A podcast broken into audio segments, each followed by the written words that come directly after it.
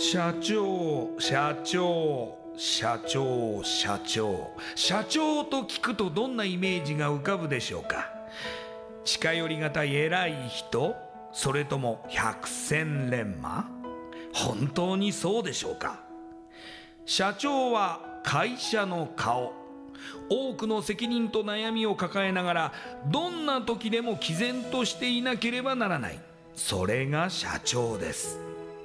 輝いて見えても順風満帆に見えても過去には人には言えない。いやできることなら言いたくない恥ずかしい失敗や挫折しょっぱい話があるんです。社長チップスの塩味はまさにそんな社長たちの汗と涙の塩味。そう。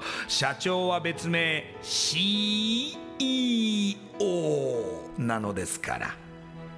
この番組ではそんな社長たちのしょっぱい話をあなたのビジネスや仕事に生かしてもらいたい。将来社長を志す人たちに希望を届けたいという思いのもとさまざまな業種の社長インタビューを紹介していきます。エスプライドプレゼンツ日本の底力。社長チップスラジオ。この番組は株式会社エスプライドの提供でお送りします。社長チップスってなんだろう？辞書で調べてみた。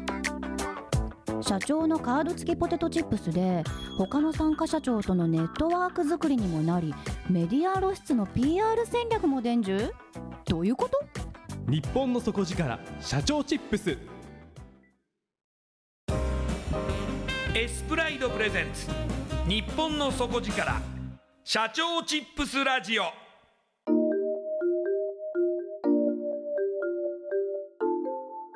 エスプライドプレゼンツ日本の底力社長チップスラジオ。こんばんは社長応援ナビゲーターの西川真理子です。今夜のゲストは株式会社 D エンタープライズ代表取締役新藤大五郎さんです。新藤社長よろしくお願いします。よろしくお願いします。ではまずはじめに私の方から新藤さんのプロフィールご紹介させてください。新藤さんは1983年兵庫県のお生まれです。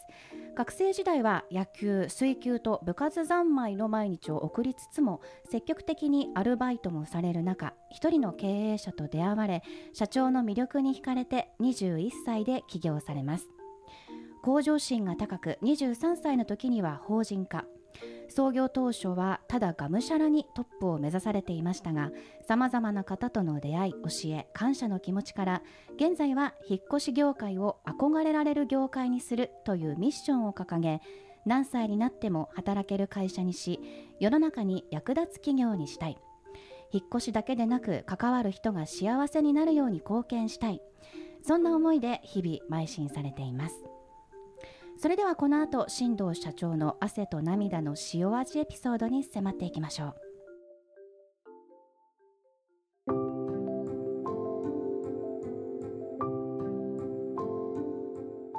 新藤さんはい。まず兵庫県でお生まれになってもう部活三昧の毎日はい。はい野球に水球にと、はい。ボール。ボールが好きです。ボールの扱いはもう、ま、任せてくれと。間違いないです。いう感じですけれども、もうやはりあの体格もがっちりされていてもっと締まってたんですけどね。あそうですか。はい。もうバリバリ鍛えていらっしゃった。いやすごかったですよ。見見せてあげたいです。いやもう学生時代は本当にまああのスポーツにスポーツにという毎日を送られている中ではい。その一人の社長と出会われたはい。というお話なんですけれども、うん。これはどういったきっかけでどのような方に出会われたんですか？そう21歳になるまでに、ええ。まあ、出会った営業のまた仕事をしてたんですけどもその社長に出会った時に、まあ、社長がこの幸せって何やとかね。うーん幸せになるためにはどうしたらいいんやみたいな。っていう話をずーっとされてて、えで私はまあ夢も、ね、特になかったんですけど、まあ、その社長にこう憧れてっていうか私は幸せになりたいしかっこよくなりたいしっていうところからとりあえず社長になろうとええ。思って。ええ。本当は飲食店をやりたかったんですけども、はいまあ、縁があって引っ越しっていう仕事をやりだしたっていうところからがスタートですね。その時営業をされていたっていうのは、はい。何を扱われていたんですか？宝石ですね。宝石。ダイヤモンドですね。ダイヤモンドですか、もう本当にそのまあ石をまあさばくと言いますか？石です。えー、それを20まあ二十歳ぐらいの時に。そうですね。181920と3年ぐらいですね、ええ。毎日売ってましたねすごい。もう本当じゃあもう毎日手元に ううん百万とかっていう、まあ、価値のあるものだったりとかっていうのを持って、あんまりまあ危険なんでね持ち歩かないんですけど。ええ。でもまあその金額にしては大きい商談ばっかしでしたね。それはそのお宅を訪問してっていう感じなんですか？いやえっ、とまあでも全部紹介でやっぱりお金持ちの方であったりとか、ええ。で結婚されるる男性であったりとかええ。宝石で価値が下がらないんで。はいいつかは持つものですしね。ええ。いつかはきっと誰かにあげるもんなんでええ。っていう話をしてええ。日々過ごしてましたね、あじゃあもう今もその石を見たらうん。これどのぐらいの価値があるかっていうのもやっぱり分かったりするんですか？まあ難しいですね。あのー簡単なことは分かりますけどね、はい。何カラットとか、ええ。どういうカットとか、ええまあその若い頃にねやってた3年ぐらいですし、ええ。まあ、全然プロとは言えないですよね。うーん。まあでもやっぱりそういうこうルートの中でその社長っていううん。まあ方に出会って、すごくその方から影響を受けて。うんそうですね。うーん。うん。ご自身もまあ起業したいと思われて。でも引っ越しっていうものを選ばれたっていうのもまたちょっと、うん。全くあれですかね。あの経験としてはなかったっていう感じですか？そうですね。未経験ですし引っ越してこの面白いところがえあの例えば1万円でも高いって言われますえしはい。100万円の引っ越しでも安いって言われるんですよ。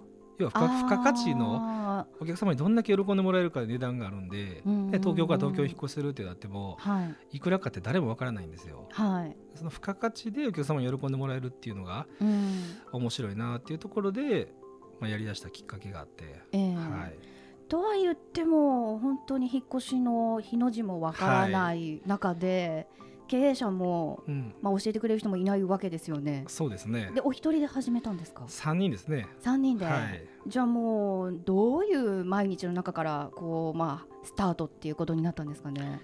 その引っ越しの作業は、はいまあ、言い方悪いですけどこの物を運べばええ。とりあえずなんとかなると。はい。でこう運動してた金もあって物を運べばいい。でこう飲食店とかと違ってこう在庫もいらない。はい。で物件も構えんでいいしええ。この車さえあればそうですね。なんとかなると。うんうん。仕事はその営業に自信あったんで、まあ、不動産屋さんに行ったりすれば仕事を取ってくれるやろと。いうので、まあ、なんとかなるやろうっていうので始めてましたね最初は。いやでもなんとかならなそうですそうですねだからそこからまあ本当のねあの苦労が始まっていきますけどね。そうですよね。最初はでも、まあ、全部自分でやらないといけないっていうそうですね環境ですかね。何もかももう本当にもう全てですね車も家もええ当然取引先も経理もね現場も営業も全てですねその3人で始められたっていうのは、その新藤社長が代表でその後2人の方は社員さんですか？いやえーとね父親とええ。私と父親の知り合いとはい。が最初の本当のスタートですね。共同経営者で。あそうですね。なるほど。はい。自営業ですねその時は。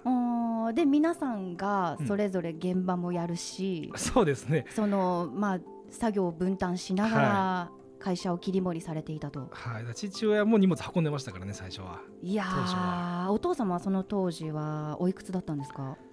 今が63なんで、ええ。ー、15年前。だから40 50そうですね。後半から50ぐらいですね。えうーん結構大変ですよ いやもうねヒーヒー言ってました。だって引っ越しって言ったらもう本当に体力勝負みたいなところが大きいと思いますし。はい。うん。根性がいるね。うん仕事ですから。当時その尼崎で、うん。まあその起業されて、はい。すぐにこう受注っていうのはもらえたんですか？いやそのやっぱり引っ越しってこのテレビで CM してるの大手さんはい。がやっぱり有名でほとんどの方がそこに頼むんですね。うで逆にそれがまあ今ではチャンスっていうのが分かるんですけど当初はやっぱりどこなんと。ええ。大ちゃんの引っ越しサービスってどこなんみたいな、ええええ。誰みたいな。ええ。大丈夫みたいなっていうところがやっぱ仕事はそんなにすぐやっぱもらえなかったですね。どうやって営業されたんですか？不動産に行って、はもうなんせ紹介くださいと、い、うんうんうん。誰よりもいい仕事しますと。はい。一回使ってくださいと。で不満があったら全額お金返しますよと。っはい。ていうぐらい強気でしたね。あー。でもまあそれぐらいやらないとその、うん。まああのシェアが大きい会社さんには勝てないわけですそりゃそうですもんね。ねはい。うーん。そうやってまあ地道に営業してそうですね。で現場もやってと。はいうーん。何かその時にそうのん。大ちゃんの引っ越しサービスならではのことだったりとかっていうのもやっぱりこう、まあ試みとしてはうん。やったりもしたんですかね？あのー引っ越しってねいい作業をしたらそのお客様も不動産屋さんに「あ大ちゃんよかったよ」と「紹介してくれてありがとう」となったら不動産も喜ぶんで不動産がまた紹介してくれるんですよね。うんうんうんうんこのご飯屋さんやったら食べに行って美味しくなかったらもう次すぐ行かれると思うんですけどはい引っ越してどこを選んだらいいか分からへんっていうところから紹介がずーっと生まれてで今もずーっと紹介のみでやってますんであそうなんですね。だから地道にやっていくっていうことがすごい大事だなと思っててそれだけやっぱり他社にはない、まあ、この会社の芯みたいなのもあってそれは徹底して守ってましたね。いやでもよく考えたら本当にその人生のやっぱり転機だったりとか、うん。その人にとっては大事なタイミングで引っ越しお願いするわけですし。まあ、自分の大切なものも扱ってもらったり、はい。家の中にまあ入ってもらったりっていう意味では非常にまあ重要なはい、お仕事ですよね。なんかこう信頼できるような方にお願いしたいと思うのはやっぱりこう当然のことで、うんうんそのあたりで信頼をまあ得てきたと。そうですねやっぱお客様あの言われた通り家の中に知らない人が入るってなったらやっぱ気を使うんですよねはい。家の中に入った瞬間あこの人は阪神ファンやとかえええええピンクが好きなんやとかえはい。あ服が好きなんやとかああの片付けるのが苦手なんやなとかこうええ家の中入ったらすぐ見えるんですよその私生活がねはい。あすごいそれは面白いですし、うんお客様との距離もこう一歩近づくっていうかね玄関の前での営業ではなくて家の中に入るってことは寝室にも入りますし、うん。何もかも見えるんで、うん。だから本当にお客様に喜んでもらったらその分帰ってきますね。うん。いやーでもそれにしてもこのお客様大変だったなみたいなのって、はい、今何か思い出します？いっぱいありますよ。いっぱいあります。し私もそのずーっと現場に出てたんで、はい。あのね家の中に入る前にええ。このマンションなんですけどね。はい家に部屋に近づくにあたってなんか匂いするんですよ。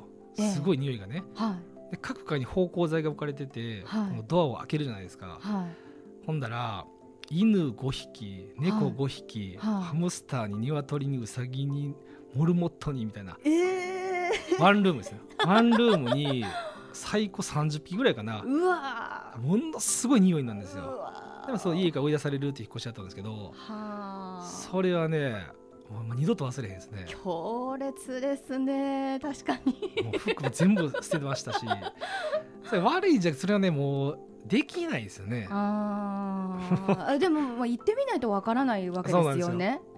その日にだからその見積もりも本当は行くんですけど、はい。営業マンももう家の中入れんかったんで玄関開けてもう外出て 外で電話で見積もりしてワンルームにも少ないんでね。家の中に入ってもねこの両面テープが貼ってあって天井から。はい。なんかビラビラしたものがあるなと思ったら虫がよう飛ぶからなんですよ。両面テープってこうカーとか飛んでもすごくくっつくじゃないですか。はい。それが大量に天井から？ひなんなんみたいなね。それは強烈やったですね。そういやでもよく暮らせますよね、という環境で。その動物はどうするんですか？動物はもうお客様で、はい。運べないんでね。えー。まあ、あれはすごかったですよあでもその断れないんですか？いや断れますけど、はうちはみんな断る仕事もやってましたし8時でね大手さんは営業し時間終了しましたってなっても9時10時でもうちは電話つながるんでいえ。24時間ええ。えいつでも電話取ってましたし、誰も嫌がる仕事をねみんなが嫌がる仕事も受けてましたからまあ、結局ねやっぱ紹介で喜んでもらえたらみんなそんな方じゃないんで、はい。はい。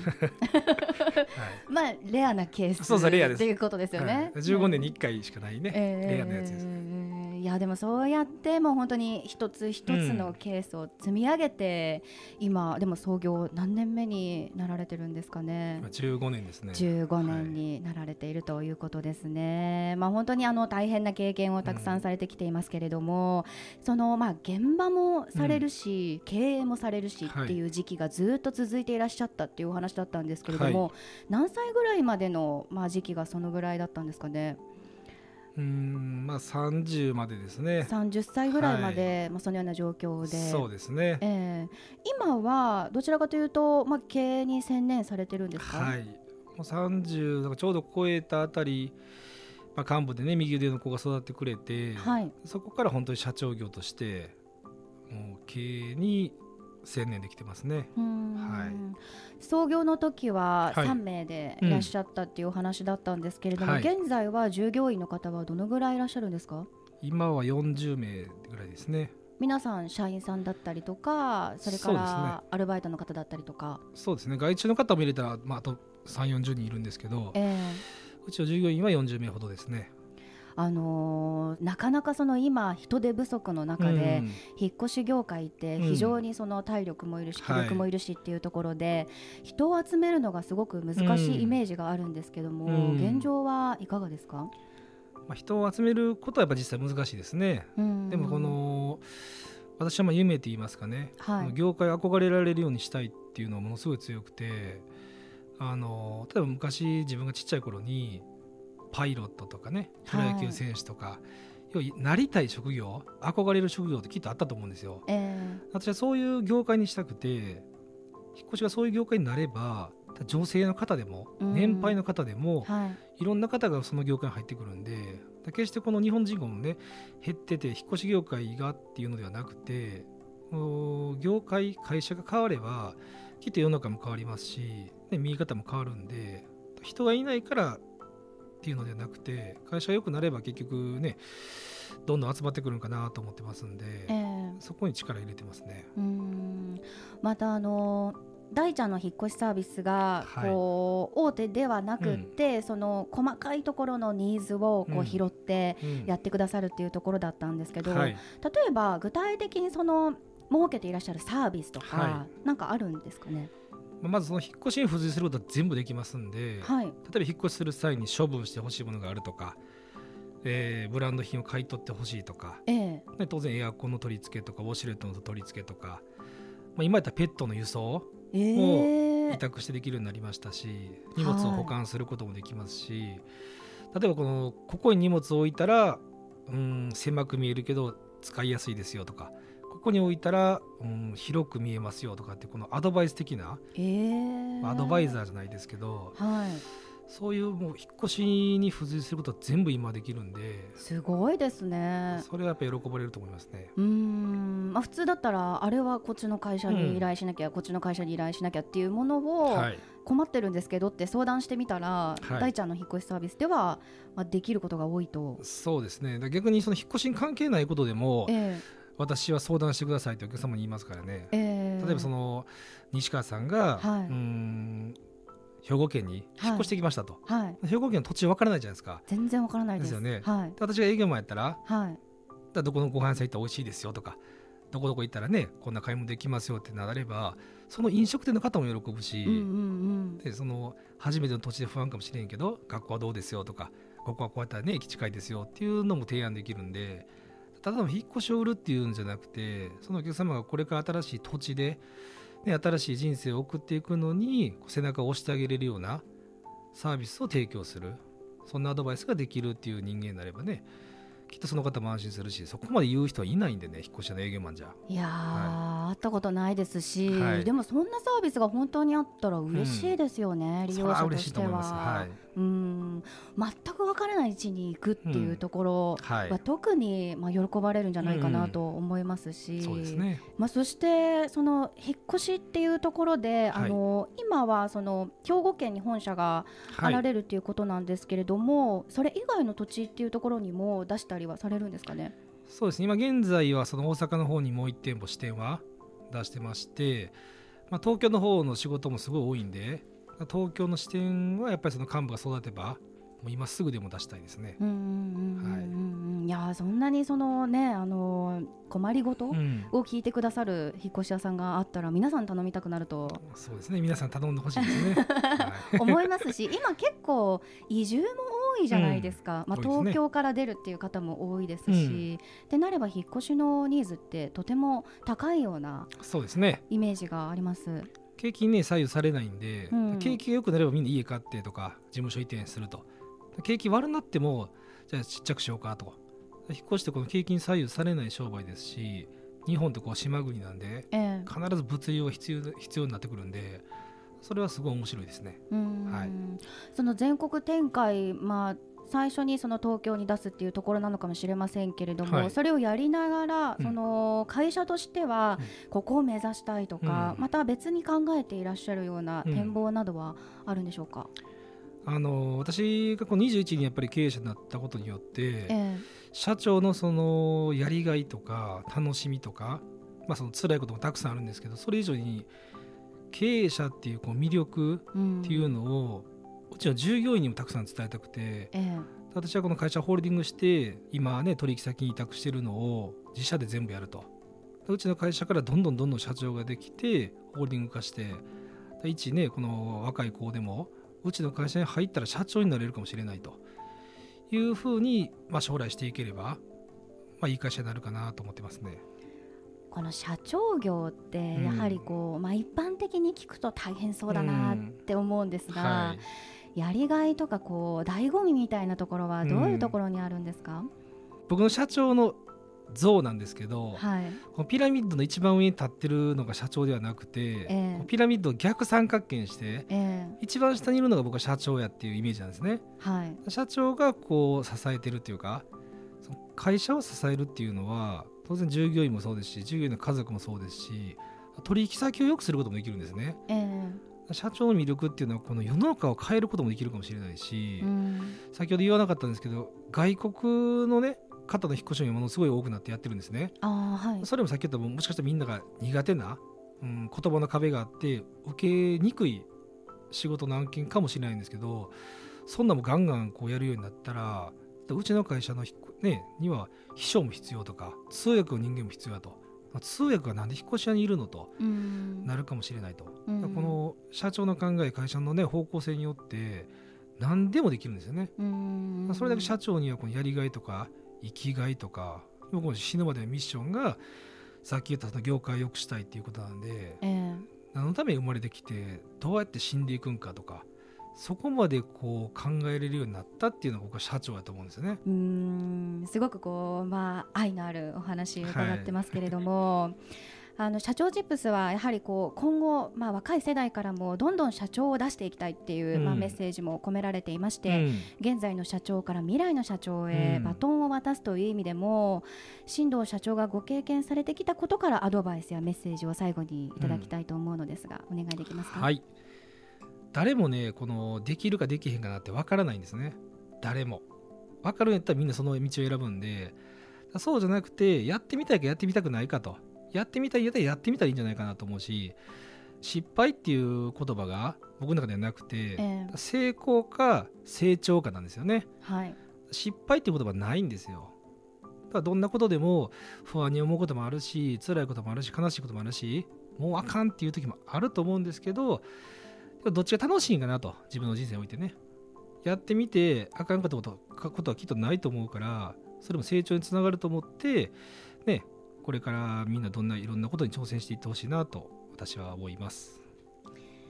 今夜のゲストは株式会社 D エンタープライズ代表取締役新藤大五郎さんでした。ありがとうございました、はいどうもありがとうございました。インパクトのある PR がしたいけどどうしたらいいのか採用の時学生の印象に残せるようなものがあればな。社長同士のつながりを作りたいんですけど。社長さん悩んでいませんか？その悩み解決しましょう。日本の底力社長チップス。